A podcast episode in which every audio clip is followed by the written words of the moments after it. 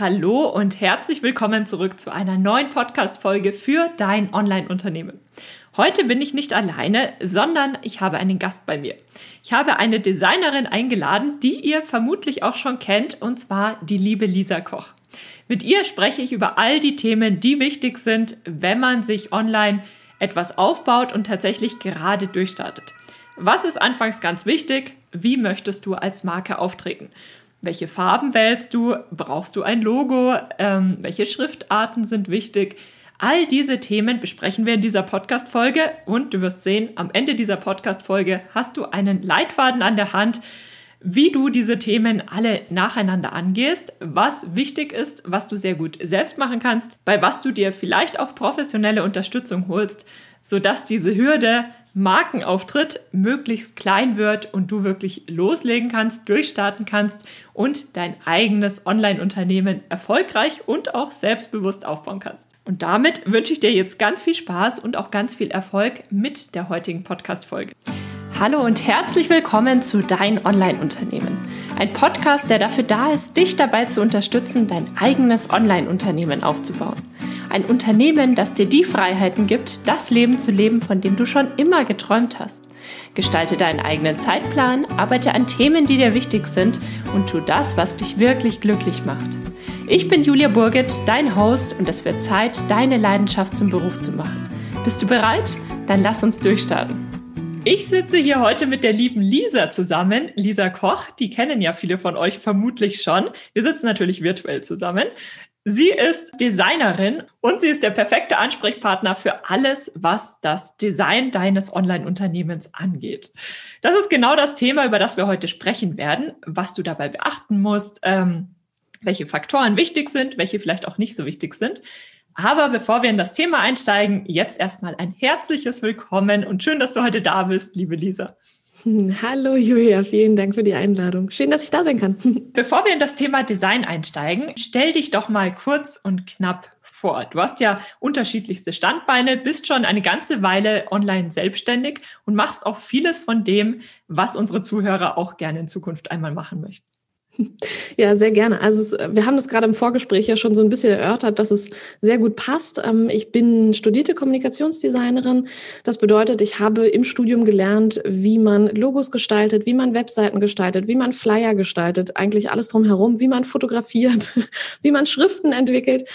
Ähm, das war so der, der Start oder die, die Grundausbildung sozusagen. Aber ich habe schon immer viel und gerne kreativ gearbeitet. Ich habe als Kind viel gemalt ähm, und gebastelt und hatte auch immer Bock auf einen kreativen Beruf und habe das dann tatsächlich mit dem Studium angefangen. Ähm, ja, während des Studiums gearbeitet und auch danach war ich bei Gründerszene zum Beispiel. Das ist eines der größten Online-Magazine über die Startup-Welt, also auch ganz passend eigentlich, auch wenn wir vielleicht jetzt nicht ein Startup gründen wollen, ähm, die Hörer hier aber sondern eher selbstständig sein wollen mit dem Online-Business. Ähm, aber trotzdem interessant. Ich habe mich sehr gerne in dem Bereich auch aufgehalten, in dem es darum ging, etwas zu starten. Also das ist so mein Thema zusätzlich zum Design. Mh, hm, Gründer und Selbstständige zu begleiten. Und das ist auch der zweite Bereich, in dem ich mich aufhalte. Äh, ich teile nämlich meine Erfahrungswerte, mein Wissen, alles, was ich so selber erlebe in meiner Selbstständigkeit auf meinem eigenen Podcast, auf dem Freelance Designer Podcast und gebe mein Wissen an Kolleginnen und Kollegen weiter. Ich habe da auch zwei Bücher geschrieben, einen Online-Kurs ähm, gestaltet. Jetzt gerade befinde ich mich in einer Online-Workshop-Serie, die das ganze Jahr gehen soll. Also ich bin auf der einen Seite Designerin, mit Leib und Seele für Gründer und Selbstständige und gestalte Logos und Websites. Und auf der anderen Seite, ja, habe ich auch ein Online-Unternehmen quasi, das darauf ausgelegt ist, langfristig auch zusätzlich Geld einzuspielen. Genau. Und ganz viel Wissen weiterzugeben an meine Kolleginnen und Kollegen. Hört sich sehr, sehr spannend an. Dann hast du auch sehr, sehr viel mit all den digitalen Produkten zu tun, um die es hier oft in dem Podcast geht. Online-Kurse, dein Buch ist ja auch als E-Book erhältlich. Die Workshops gibst du vermutlich zumindest aktuell alle online. Das ist ja an sich sehr, sehr spannend. Wenn du zurückblickst, was waren denn so die größten Learnings rund um all diese digitalen Produkte und deine Selbstständigkeit in den letzten Jahren? Hat dich was total überrascht oder lief irgendetwas viel leichter, als du es dir vorher vorgestellt hattest? Wie viel Zeit haben wir? ich habe, also ich habe tatsächlich sehr viel Erfahrung gemacht. Ich glaube aber, das größte Learning äh, und die größte Erkenntnis so aus der letzten Zeit ist für mich so ein bisschen die Metapher des Lass mal auf dem Spielplatz schaukeln gehen. Weil wenn man sich selbstständig macht, dann denkt man, vor allem, oh Gott, ich möchte, dass das was wird, weil ich so sehr davon träume, weil ich es mir so sehr wünsche. Aber auch, was mache ich denn zur Hölle, wenn ich scheitere? Also wird das gar nicht so richtig in Betracht gezogen. Viele von den Dingen, die ich aber gemacht habe, haben sich hinterher als gut herausgestellt, vor allem weil ich dachte, ich probiere es einfach mal. Also ich habe gar nicht einen riesen Masterplan vorher entwickelt, sondern ich hatte Ideen, worauf ich Lust habe, vor allem ähm, in der Arbeit für den Freelance Designer Club, also alle Themen, die ich an meine Kolleginnen und Kollegen weitergebe.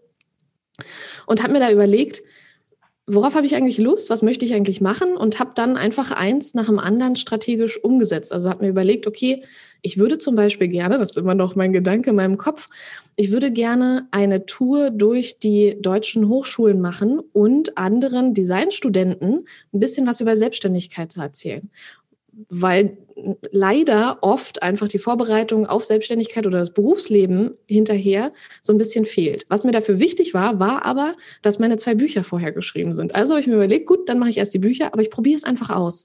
Ich teste einfach, wie funktioniert es und beschäftige mich in dem Moment damit, wie kann ich das, was ich jetzt vorhabe, am erfolgreichsten umsetzen.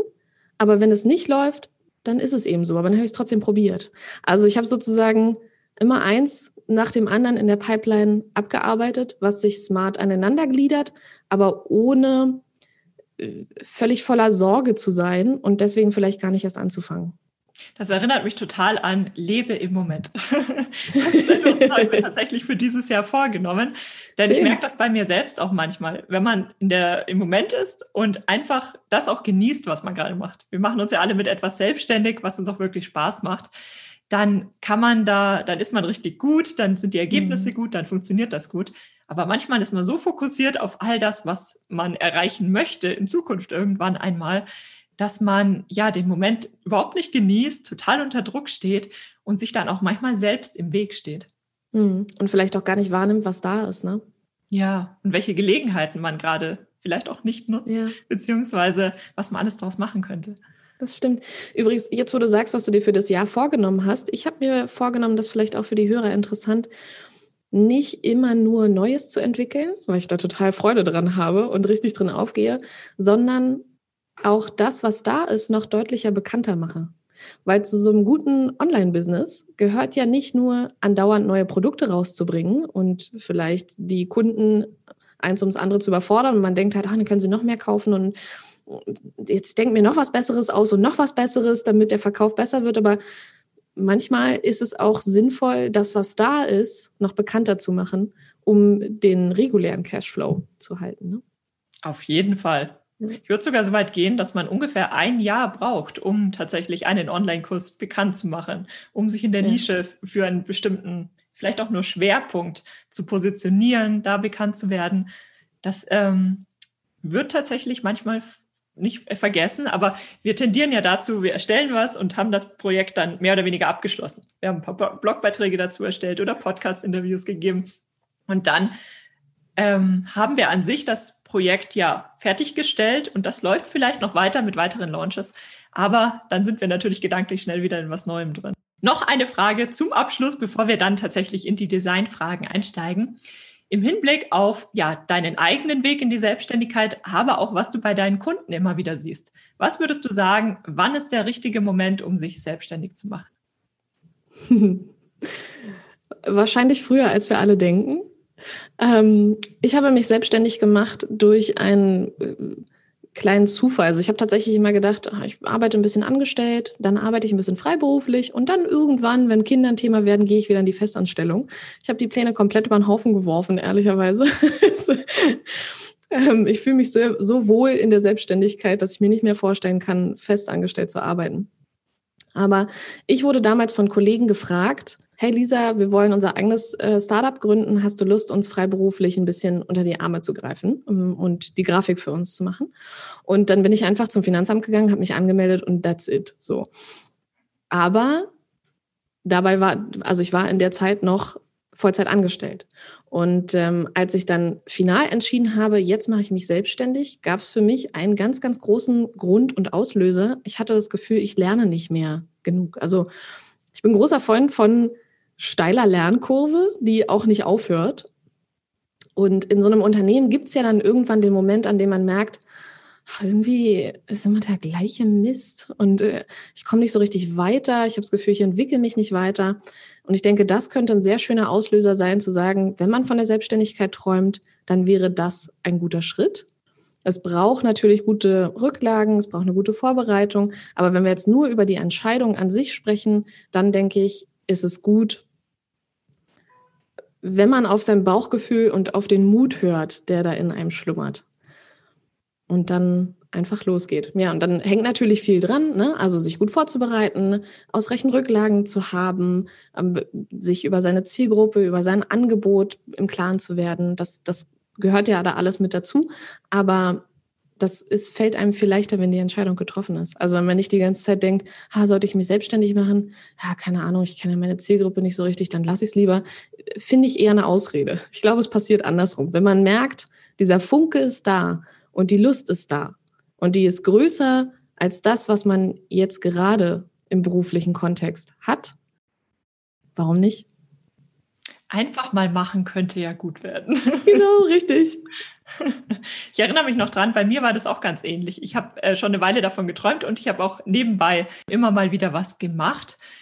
Aber irgendwann in unserer Firma wurde umstrukturiert und dann hat es sich so ergeben und rückblickend denke ich mir, warum habe ich es eigentlich nicht schon viel früher gemacht? Ich habe auch immer auf den perfekten Moment gewartet, wenn man die und die Rücklagen hat, wenn dieses Projekt noch gut läuft und so weiter.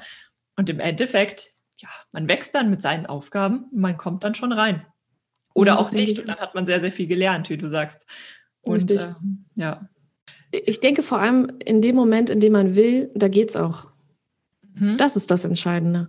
Zu wollen und nicht darauf zu warten, dass es einem in die Hände gelegt wird, sozusagen. Und teilweise ist vielleicht auch der richtige Druck ganz hilfreich. Also kommt ja. wahrscheinlich auch an, aber vielleicht ist es manchmal ganz hilfreich, wenn man sogar weniger Rücklagen hat, als man das geplant hatte. Ja. Und eben ja, sich etwas aufbauen muss und dann wird das auch alles. Es ist eigentlich faszinierend, wenn man wieder zurückblickt, wie sich dann alles ineinander ergeben hat und wie das doch gut funktioniert hat. Mhm. Ganz spannend. Ich finde vor allem, dass Hürden, vor denen man ganz doll Angst hatte, plötzlich so klein werden. Na, also wenn man, wenn man weiß, okay, ich bin jetzt dafür verantwortlich, mein eigenes Einkommen zu generieren, dann ist es nicht mehr so schwierig, einen Kunden anzurufen, oder Akquise zu machen. Also die Sachen, vor denen man sich vorher so den Kopf zerbricht, die werden irgendwie sehr viel kleiner. Und das ist eigentlich eine sehr schöne Nachricht. Das stimmt. Man arbeitet ja. dann immer für ein bestimmtes Projekt, was dann auch wirklich greifbar ist. Ja.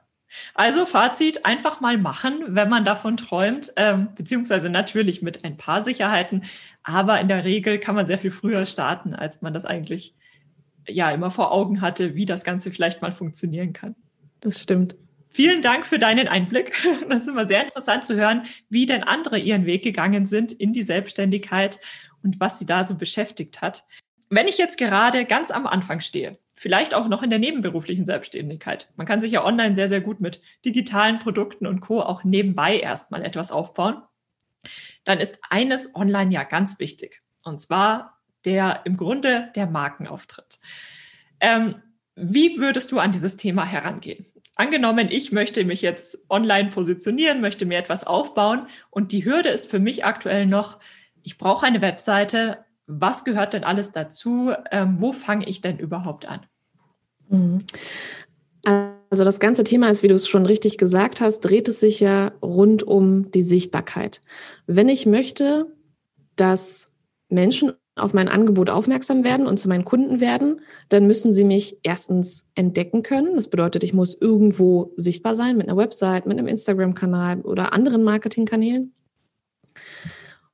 Und ich muss auch ansprechend sein und Vertrauen erwecken, damit die Leute, die meine Inhalte sehen, anfangen mir zu vertrauen und zu meinen Kunden werden. Und damit sie mir vertrauen können, muss das, was dort abgebildet ist und was dort steht, die Leute so ansprechen, dass sie sich abgeholt fühlen und dass sie anfangen zu vertrauen, dass sie merken, das hier ist das Richtige für mich. So wie deine Hörerinnen und Hörer immer wieder diesen Podcast einschalten, weil sie wissen, oh, die Julia, die hat gute Inhalte für mich, ähm, die weiß ganz genau, wovon sie spricht, sie weiß ganz genau ähm, über das Thema Bescheid. Genau das möchte man auch für seine eigenen Kunden erreichen und ermöglichen. Und ähm, dafür ist natürlich wichtig, einerseits einen Auftritt zu haben, ja, also da geht's schon los mit den Designfragen, wie gestalte ich das Ganze, aber auch die Kanäle, die wichtig sind. sind also das Thema ist jetzt sehr groß, ne? ich fokussiere mich mal so ein bisschen auf das Design. Nehmen wir mal an, wir haben rausgefunden, okay, es braucht für das, was du vorhast, eine Website, es braucht für das, was du vorhast, einen Marketingkanal, dann haben wir schon zwei Baustellen, an denen wir uns gut abarbeiten können. Damit so ein Markenauftritt oder überhaupt deine Arbeit im Internet digital wahrgenommen werden kann, sollte sie vor allem einheitlich sein. Das ist so die oberste Regel des Corporate Designs, also des Designs für ein Unternehmen quasi. Damit, wenn die Leute dich auf der Website besuchen, dann auch auf deinen Instagram-Kanal kommen oder andersrum, damit sie dich wiedererkennen. Damit sie wissen, ach, das ist hier die gleiche Person, es ist der gleiche Inhalt, ich kann dem vertrauen. Es verändert sich nicht, sondern es ist, es ist ein Rahmen, von dem ich weiß, wie er ist und kann dem vertrauen. So, und damit wir jetzt die Website auch gut und ansprechend gestalten können, können wir uns fragen, wer besucht diese Seite? Welche Fragen haben diese Personen? Da geht es dann schon um Text und Inhalte, aber auch, wie sollen sich die Personen mit meiner Arbeit fühlen? Also meine Kunden zum Beispiel, meine Designkunden, die ich in meinen Take-off-Day Design Workshops betreue, ähm, die haben vor allem den Wunsch, heute ein Design zu gestalten, mit dem Sie morgen losgehen können. Es geht also ganz viel um Geschwindigkeit, um Schnelligkeit, um Effizienz, um ähm, Genauigkeit. Und dann zählt da noch so ein bisschen der Stil mit rein, den meine Kunden sich oft von mir wünschen. Also ein sehr cleanes Design, sehr aufgeräumt, sehr reduziert. Und sobald man weiß, wie soll denn der Stil sein, den sich die Kunden wünschen, den die Kunden sich ansprechend finden, kann man das in eine Gestaltung umsetzen. Also wenn Sie zum Beispiel, nehmen wir mal an, Online-Yoga-Studio oder Online-Yoga-Kurse. Da geht es sehr viel um Ruhe, um eine innere Mitte finden, um mh, mm, Gelassenheit, Balance finden, aber auch zu seine eigene Stärke spüren. Ne? Also Yoga ist ja nicht nur, ich dehne mich ein bisschen, sondern das ist auch anstrengend, ist auch fordernd und auch für den Geist fordernd, wenn man eine bestimmte Pose eine Zeit lang halten muss. Also es ähm, so ein bisschen das Zwischenspiel aus Balance und Ruhe, aber auch Stärke finden. Und zu diesen Themen versucht man dann, die richtigen Farben zu finden, die richtigen Schrift, äh, Schriften zu finden und auch ähm, die richtigen Texte zu finden, natürlich. Das ist nicht so richtig mein äh, Fachgebiet, sondern eher Farben und Schriften und natürlich auch ein Logo. Du hattest mir eingangs schon verraten, dass viele von deinen Hörerinnen und Hörern ähm, das auf dem Schirm haben, dass ein Logo sehr wichtig ist. Das finde ich schon mal super, denn wir können nicht auf alles, was wir tun, ein Foto von unserem Gesicht kleben. Wollen wir vielleicht auch gar nicht.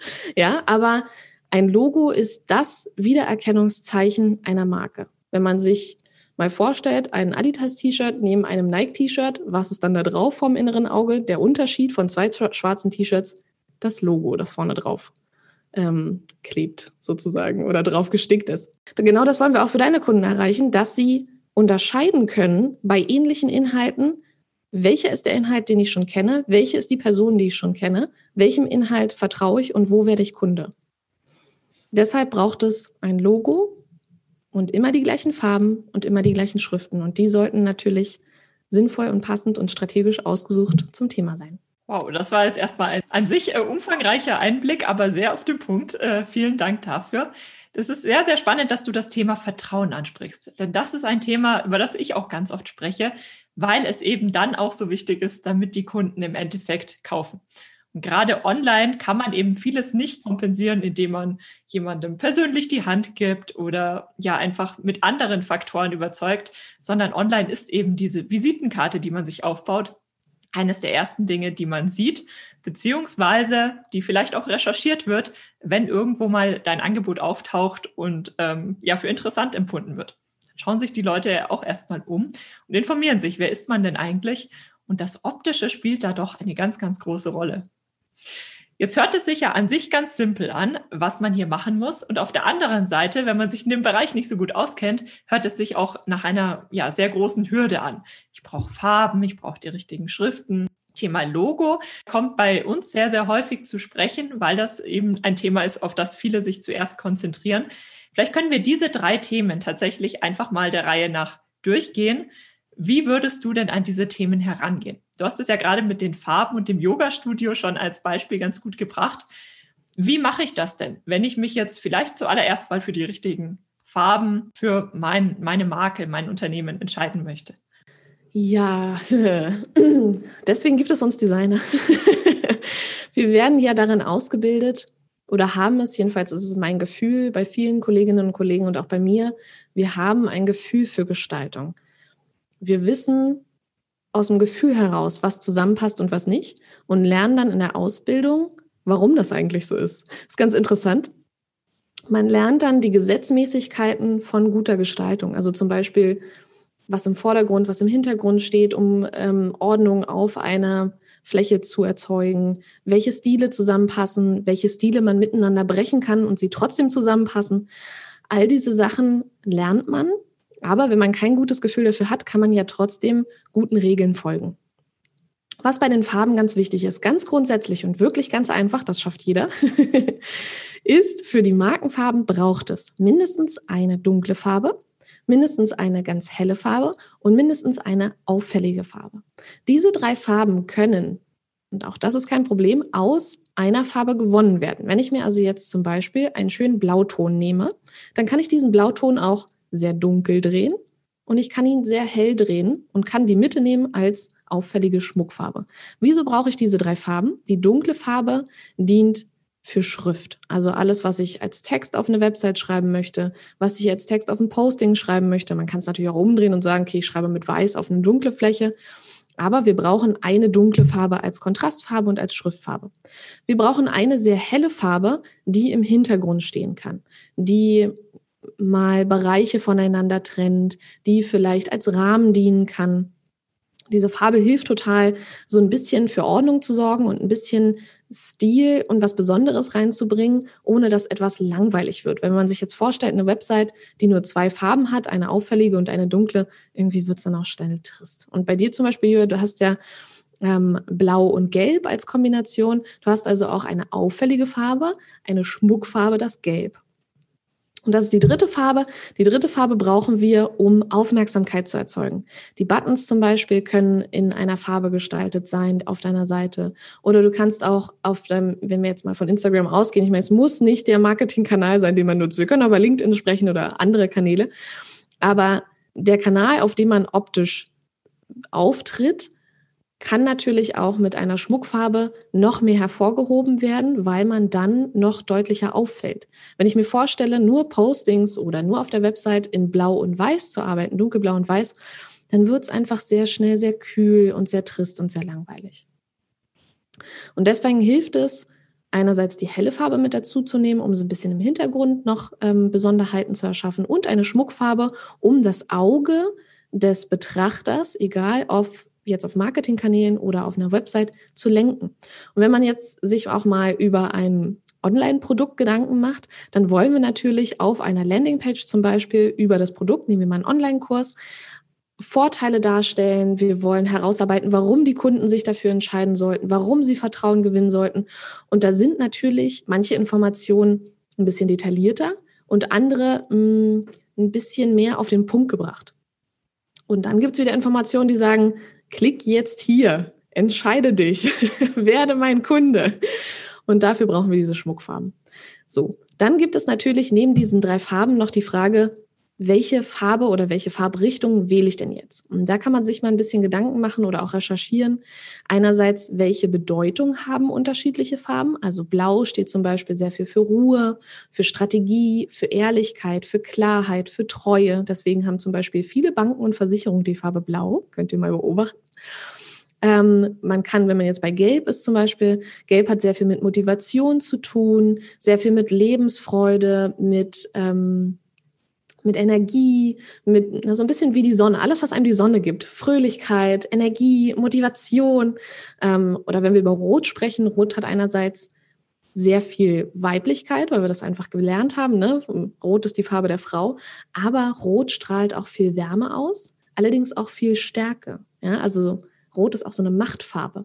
Man kann sich einmal beim Aus, bei der Auswahl der Farben darüber Gedanken machen, was hat die Farbe eigentlich für eine Bedeutung und welche Bedeutung möchte ich für meine Marke erzählen?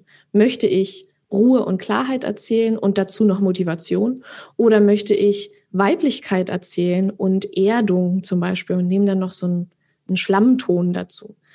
Ähm, daraus können schöne Kombinationen entstehen. Eine Sache ist mir noch eingefallen, aber die ist mir jetzt gerade weggerutscht. Können wir gleich nochmal dazu kommen. Also das ist ja jetzt schon sehr viel greifbarer. Ich brauche im Endeffekt drei Farben, ähm, die unterschiedlichen Nuancen und fange dann am besten einfach mal an zu recherchieren, beziehungsweise vorab mir erstmal Gedanken zu machen, was möchte ich denn überhaupt nach außen transportieren. Kannst du an dieser Stelle ein Tool empfehlen, wo man sich unterschiedliche Farbkombinationen auch einfach mal vor Augen führen kann? Ich kann auf jeden Fall die zwei kostenlosen Tools einmal Adobe Colors empfehlen kann ich dir auch gern die Links zur Verfügung stellen, damit die dann äh, nachher in den Show Notes zu finden sind. Und einmal die Seite Coolers heißt die. Ähm, beide geben verschiedene Möglichkeiten an Farbkombinationen zu entdecken.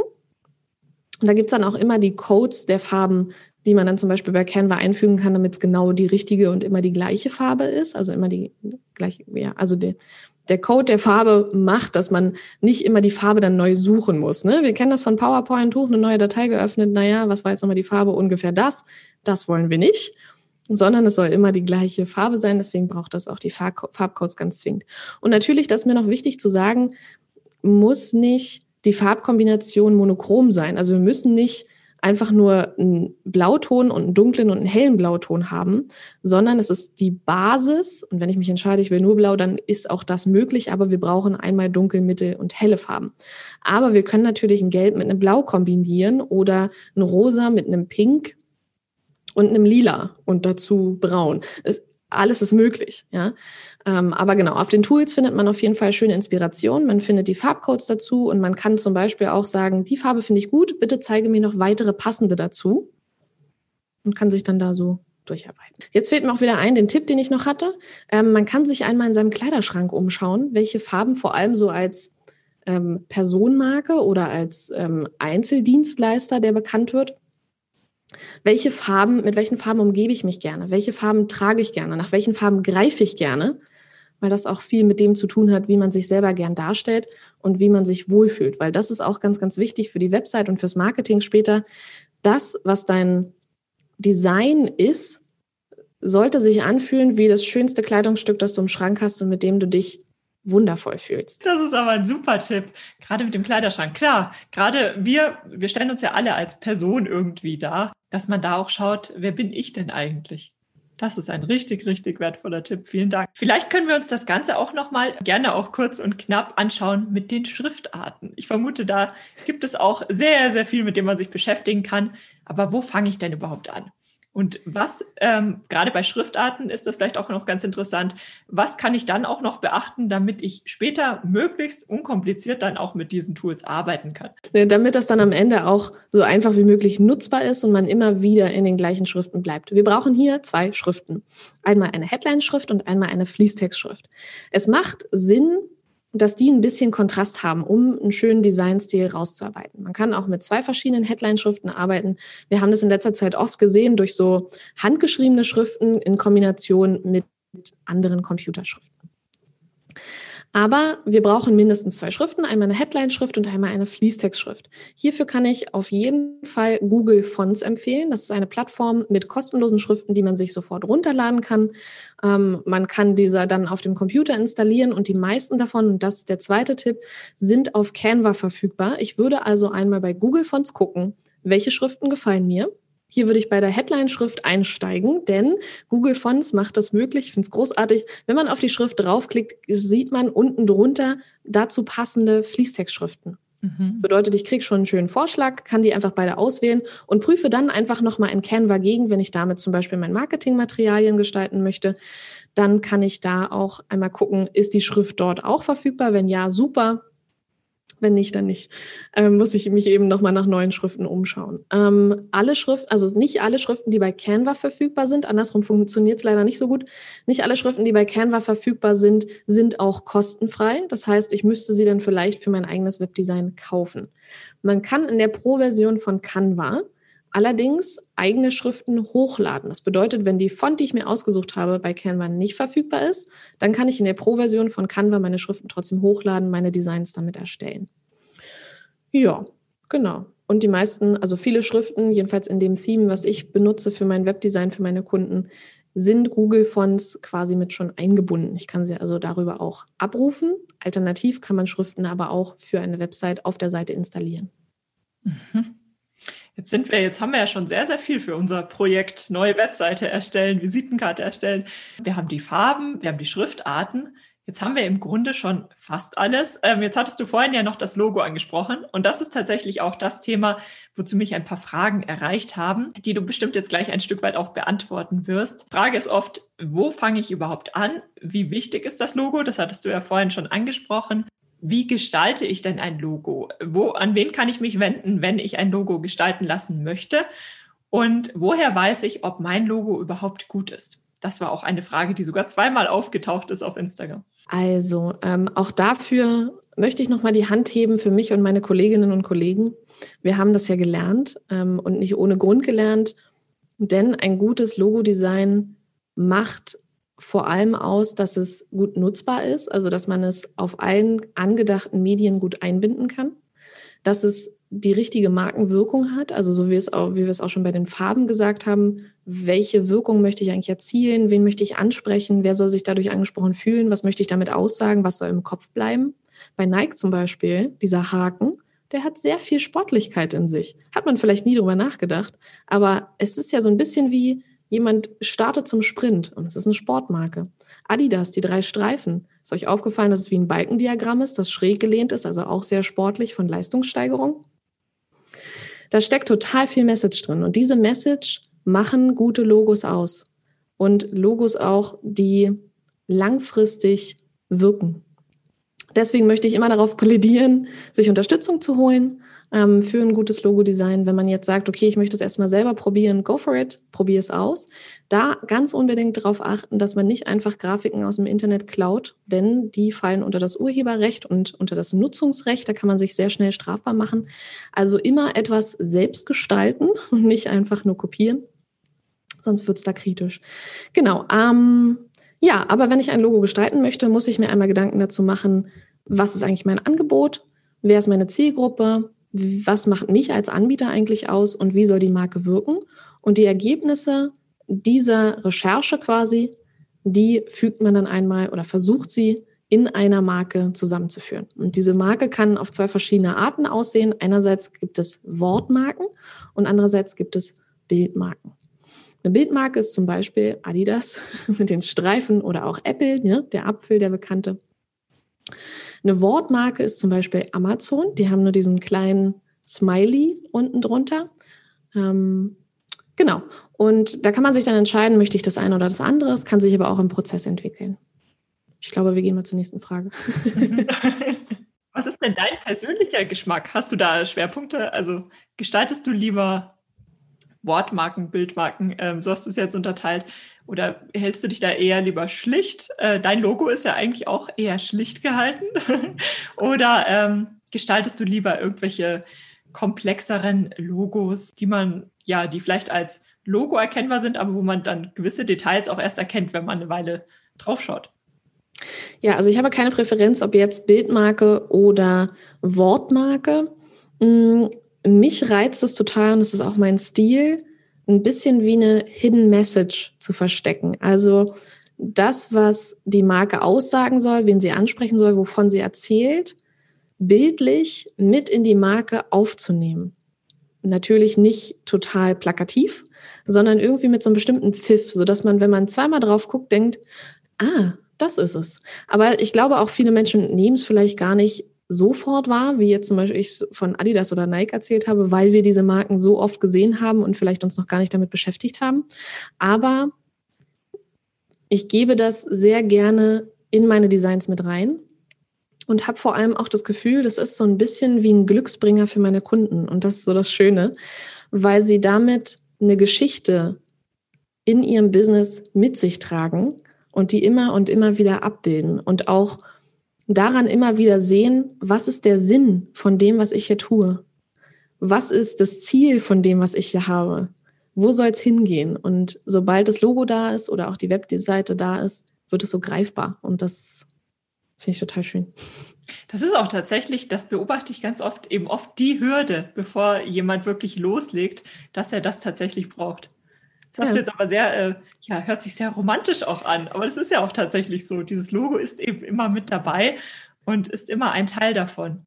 Was würdest du empfehlen, ist so die erste Anlaufstelle, beziehungsweise wo schaut man sich vor allem um? Ich meine, jetzt kennen sie alle dich, jetzt können sie alle zu dir kommen. Ähm, aber darüber hinaus, wo findet man denn Hilfe rund um diese Themen? Also was hältst du zum Beispiel von Plattformen, wo man ja relativ günstig und vermutlich nicht zu ganz fairen Preisen ähm, solche Angebote findet, versus ähm, wirklich individuelle Produkte, wo sich jemand auch wirklich Zeit nimmt, um eben was, was wirklich Passendes zu erstellen? Also es gibt ja verschiedene Richtungen, die man laufen kann. Richtung eins ist, ich versuche es mal selber zu machen. Richtung zwei ist, ich ähm, versuche ein, eine Möglichkeit zu finden, mir was über eine Plattform gestalten zu lassen. Ähm, das ist gerade schon angesprochen. Nicht ganz faire Bezahlung. Wir sprechen hier von Fiverr oder 99 Designs zum Beispiel. Diese Plattformen sind darauf ausgelegt, dass man einen Wettbewerb ausschreibt und dann Designer auf der ganzen Welt an diesem Wettbewerb teilnehmen können aber nur das Siegerdesign wird bezahlt. Wenn ich jetzt mal den Spieß umdrehe und dir, lieber Hörer, liebe Hörerin, sage, du nimmst an einem Wettbewerb teil, wirst aber nur bezahlt, wenn du die Beste bist, würdest du dann so arbeiten und vor allem hauptsächlich deinen Broterwerb auf diese Beine stellen? Die Menschen, die das machen, sind vielleicht auch gute Designer, aber sie sind vor allem darauf angewiesen, immer wieder zu gewinnen. Und denen geht es vielleicht grundsätzlich auch schon nicht so gut. Deswegen finde ich es überhaupt nicht gut, Plattformen wie diese zu unterstützen. Das ist für mich eher eine moralische, ethische Frage. Auch meinen Kollegen auf der anderen Seite der Welt gegenüber.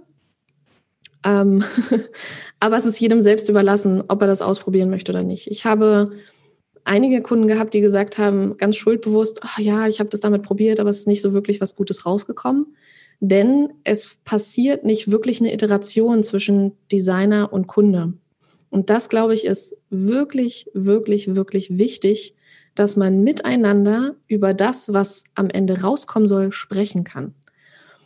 So, dann jetzt, ne, wir hatten den ersten, die erste Option äh, selber machen, die zweite Option Plattform, die dritte und vierte Option wäre jetzt so im Bekanntenkreis gucken oder über Google, also irgendwie mit Designern arbeiten, die um einen herum sind. Und ähm, da würde ich mich darauf fokussieren, jemanden auszuwählen, bei dem ich das Gefühl habe, der arbeitet so, wie ich mir das wünsche. Also zum Beispiel mein Ansatz ist ja, ich gestalte ein Logodesign in acht Stunden. Alle, die heute anfangen und morgen fertig sein wollen und durchstarten wollen, die sind bei mir richtig. Andere Kolleginnen und Kollegen nehmen sich mehr Zeit und sagen, wir machen das Logodesign zusammen, das dauert dann so ungefähr zwei bis drei Monate im Schnitt. Also ist so die, die reguläre Zeit, bis so ein Logodesign fertig ist.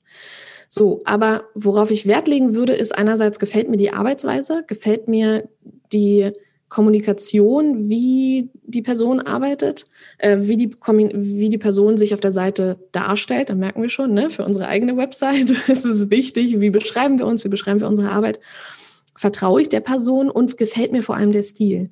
Der Stil ist ganz, ganz ausschlaggebend dafür, ob man mit einem Designer oder Designerin zusammenarbeiten sollte. So wie auch jeder Künstler entwickelt irgendwann jeder Designer einen eigenen Stil. Wir können auch andere Stile, aber unseren eigenen besonders gut. Das bedeutet nicht, dass man ähm, immer das Gleiche macht, um Gottes Willen.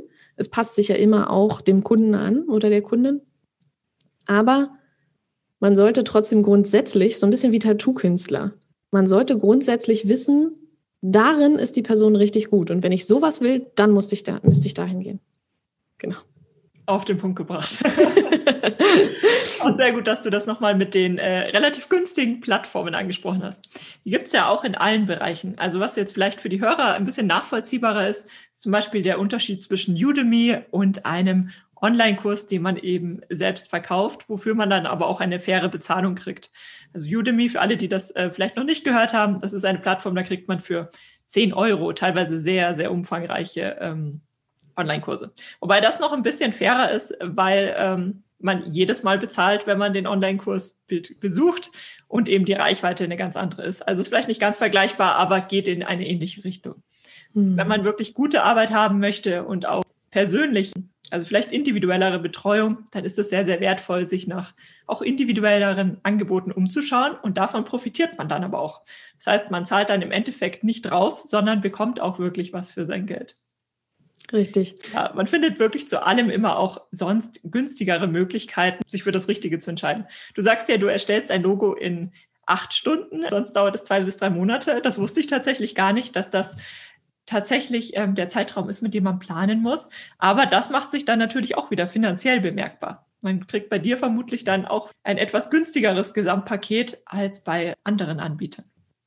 Richtig, genau. Ist ja auch gerechtfertigt, wenn jemand länger daran arbeitet, dass es dann auch ein bisschen teurer ist. Es gibt natürlich auch Kollegen, die leider unter Wert sich verkaufen. Aber auch da gebe ich immer gern den Impuls, sowohl meinen Kollegen als auch den Kunden, die überlegen, mit wem sie arbeiten möchten. Wenn sich jemand unter Wert verkauft, wie viel gutes Gefühl hat er denn über seine eigene Arbeit? Und wie gut wird dann das Resultat am Ende sein? Also, wenn ich von meiner eigenen Arbeit und meiner eigenen Leistung nicht überzeugt bin, werde ich wahrscheinlich mich nicht ordentlich bezahlen lassen. Aber wie gut kann ich dann mit Kunden arbeiten? Deswegen sage ich immer meinen Kolleginnen und Kollegen, finde heraus, wer du bist, was dich besonders macht, positioniere dich, finde zu deiner Stärke und zeig das auch in deinen Preisen. Das bedeutet nicht, dass man überteuert sein soll, sondern dass es einen fairen Preis gibt, weil ein Preis eben auch, finde ich, ein Verkaufsargument ist. Wenn ich sehe, eine Person bietet einen Online-Kurs, der geht sechs Wochen und der kostet 39 Euro, was erwarte ich dann? Nicht viel. Jetzt hat mich noch eine spannende Frage erreicht zum Logo und zwar, woher weiß ich denn, dass mein Logo gut ist? Ich stelle die einfach mal so in den Raum. Was sagst du dazu? ja, die Frage kann man vielseitig und von vielen Gesichtspunkten aus diskutieren. Hm, ich würde auf jeden Fall sagen, wichtig ist ganz grundsätzlich, wie ich es vorhin schon gesagt habe, das Logo und die Marke soll sich anfühlen wie das liebste Kleidungsstück. Und damit meine ich nicht, dass man als Frau zum Beispiel ein Kleid anzieht, in dem man so ein bisschen das Gefühl hat, oh, ich bin, glaube ich, overdressed und ich muss die ganze Zeit einen Bauch einziehen, sondern indem man sicher auftritt, indem man zu einem Geschäftstermin geht und denkt, ganz ehrlich, heute stoppt mich nichts. So soll man sich fühlen und so soll man sich auch mit der Marke fühlen können. Ähm, denn dann ist die Wirkung der Marke und die Wirkung der Person nach außen eine ganz andere, eine ganz andere Energie, als wenn man sagt, na ja, ich habe hier mal was machen lassen oder ich habe hier mal selber was gemacht. Ist was ganz, ganz anderes. Also einerseits das eigene Gefühl zu der Marke. Dann ist natürlich auch wichtig, um zu beurteilen, ist die Marke gut, passt sie zur Zielgruppe. Also erzählt sie vom Thema, erinnert sie an das Thema, äh, um das es geht, erzählt sie was vielleicht vom Angebot, spricht sie vor allem die Zielgruppe an. Also wie empfindet die Zielgruppe die Marke? Wenn ich jetzt ähm, zum Beispiel ein Yoga-Studio so gestalte wie eine Werkstatt, dann werde ich wahrscheinlich nur eine sehr kleine Zielgruppe ansprechen. Ja, also die, die Gestaltung des Logos muss auch zum Inhalt passen. Er kann nicht immer, das ist manchmal auch so ein bisschen der Wunsch meiner Kunden, alles miteinander vereinen und alles auf einen Punkt darstellen, aber doch viele Sachen. Also man kann über Farbe, über Formen, über Komposition, über Schriften sehr viel ausdrücken und sehr vielen Stil bestimmen. Aber man kann jetzt zum Beispiel nicht in einem Logo sagen, erzählen von Yoga, von Balance, von ähm, ins Gleichgewicht kommen, von innerer Stärke. Man kann nicht immer alle Messages miteinander vereinen und das ist auch nicht zielführend, weil dann wäre es komplett überladen und dann wäre es eigentlich eher eine Grafik als tatsächlich ein Logo. Sondern wir wollen ja einen Wiedererkennungswert schaffen. Und da auch nochmal vielleicht der letzte Tipp dazu. Ein Logo, das sagt man so schön, muss so einfach sein, dass man es mit dem großen C in den Sand malen könnte. Mhm. Also Reduktion ist auch immer wichtig. sehr, sehr wertvoll. Im Endeffekt also muss ich schauen, zum einen, wie fühle ich mich mit meinem Logo? Gerade bei unseren Unternehmensarten, wo wir ja oft persönlich, wir sind ja eher kleinere Unternehmen. Und auf der anderen Seite auch einfach mal beobachten, wer wird denn auf mich aufmerksam? Wer kontaktiert mich? Und funktioniert das? Und wenn das nicht funktioniert, dann kann man sich ja nochmal Gedanken drüber machen, sowohl über das Logo als auch über den generellen Markenauftritt. Passt das denn eigentlich? Oder woran liegt es denn, dass ich immer die falschen Menschen anspreche, zum Beispiel? Ja, richtig. Verstehe. Genau. ja, vielen, vielen Dank für die zahlreichen Tipps. Jetzt haben wir einen richtigen Leitfaden bekommen, wie wir tatsächlich anfangen können, an wen wir uns wenden können, worauf wir dabei achten müssen. Zum Abschluss habe ich immer noch eine Frage, die, ähm, ja, wo ganz, ganz spannende Antworten bisher schon zusammenkamen. Und zwar, angenommen, du startest heute neu durch, also im Hinblick auf die Selbstständigkeit, dein eigenes Business und du hast nur 100 Euro Budget. Wie würdest du diese 100 Euro investieren?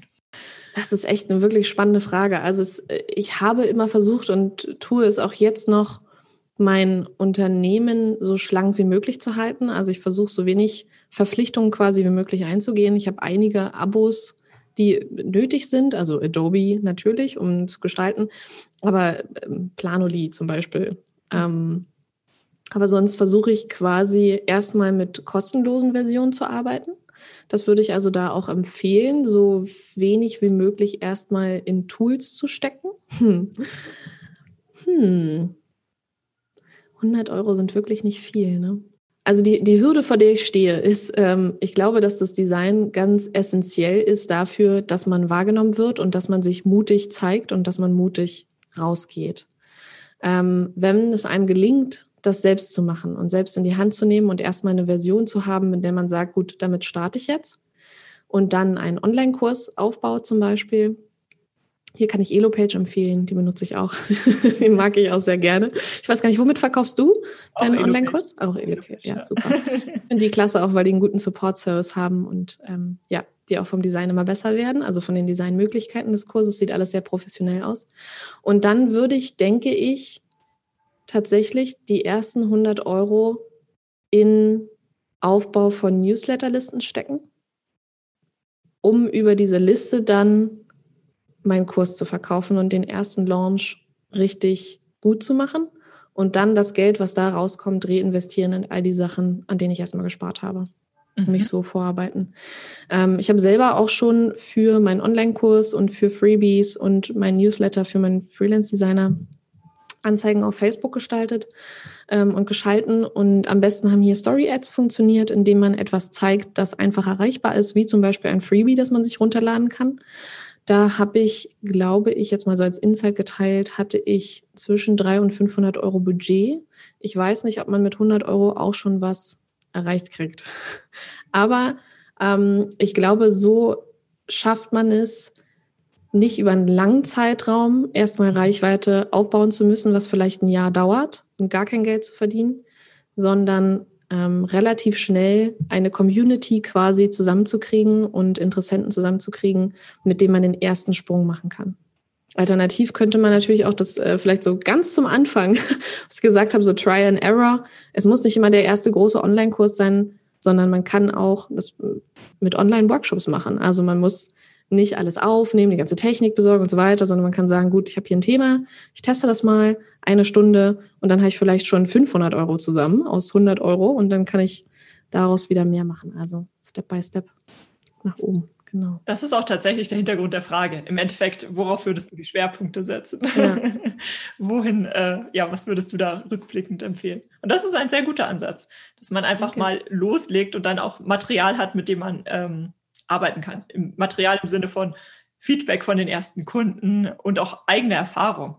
Möchte ich das jetzt immer noch machen? Möchte ich das ausbauen? Einfach mal zu schauen. Wo erfährt man denn mehr über dich, wenn man zum einen deinen Stil kennenlernen möchte, äh, dein Angebot kennenlernen möchte und vielleicht auch dich als Person einfach ein bisschen besser kennenlernen möchte? Hm, ich habe all diese Informationen natürlich auf meiner Website zur Schau gestellt. Also es gibt da sowohl Logo-Beispiele als auch Webdesign-Beispiele, als auch ein bisschen mehr Insights äh, zu meinem Take-Off-Day, so heißt der Design-Workshop, den ich anbiete, an dem ich das Logo-Design oder Webdesign in acht Stunden gestalte. Das findet man unter dem einfachen Namen www.lisakoch.de. Ich bin sehr dankbar meinen Eltern für diesen einfachen Namen, den man sich so schön buchstabieren und merken kann. Genau, da gibt's all das und da gibt's auch Verlinkungen zu Instagram zum Beispiel. Da zeige ich eigentlich relativ viele Einblicke in meinen Alltag, in meine Arbeit, in Designergebnisse. Jetzt gerade habe ich eine Challenge laufen. Ich gestalte nämlich mein eigenes Logo. Ich habe damals einfach gesagt, gut, äh, Wortmarke sozusagen. Ich habe einfach meinen Namen geschrieben und Logo, äh, Design für Gründer und Selbstständige unten drunter. Und jetzt gestalte ich gemeinsam mit der Community mein richtiges Logo-Icon sozusagen, also eine Wortbildmarke. Und da freue ich mich schon total drauf. Genau. Also da kann man auch schöne Einblicke kriegen. Ähm, genau, ich gehe sozusagen einmal den Designprozess durch, mache es aber nicht nur für mich im Hinterkämmerlein, sondern teile immer wieder die Zwischenschritte. Also jetzt gerade heute habe ich veröffentlicht, wie meine Positionierung ist, was mein Angebot ist, wer meine Zielgruppe ist, wie die Marke wirken soll und habe schon erste Designentwürfe gescribbelt. Die werde ich dann morgen veröffentlichen und dann darf abgestimmt werden, welche Entwürfe soll ich mal austesten. Dann teste ich die aus, dann darf abgestimmt werden, welche sind die besten Ideen. Genau. Und am Ende soll ein Logodesign entstehen, das der Community gut gefällt, dass sie gut kennen, dass sie ja mit ausgesucht haben, mitgestaltet haben sozusagen. Also Design für die Zielgruppe. Das ist ja wirklich, äh, also besser geht's ja nicht, wenn man direkt immer das Feedback mit einarbeitet, einbaut. Richtig. Super genau. Idee. Eine kleine Community-Aktion, dachte ich. Ja. ja. Das ist ja schön. Ja, super. Äh, werde ich auf jeden Fall alles in den Show Notes verlinken, beziehungsweise im dazugehörigen Blogbeitrag, je nachdem, äh, wo ihr tatsächlich eingeschaltet habt. Und damit bedanke ich mich jetzt ganz, ganz, ganz herzlich für all die vielen Tipps, die Ratschläge, wie man denn tatsächlich anfangen kann. Und ich hoffe, dass ein paar von euch jetzt auch diese dass die Hürde ein bisschen kleiner wird. Wie fange ich denn überhaupt an mit dem großen äh, Baustein Webseite, Markengestaltung? Und ähm, dass es euch ein bisschen leichter fällt, jetzt einfach mal loszulegen und einfach das zu machen, worin ihr dann auch wirklich gut seid. Vielen lieben Dank, dass du für die heutige Podcast-Episode eingeschaltet hast. Für weitere Informationen besuch die Website juliaburgit.de oder besuch mich auf Instagram juliaburgit. Und falls dir die heutige Folge gefallen hat, würde ich mich natürlich riesig über eine Bewertung auf iTunes freuen. Bis zur nächsten Folge, dein Online-Unternehmen.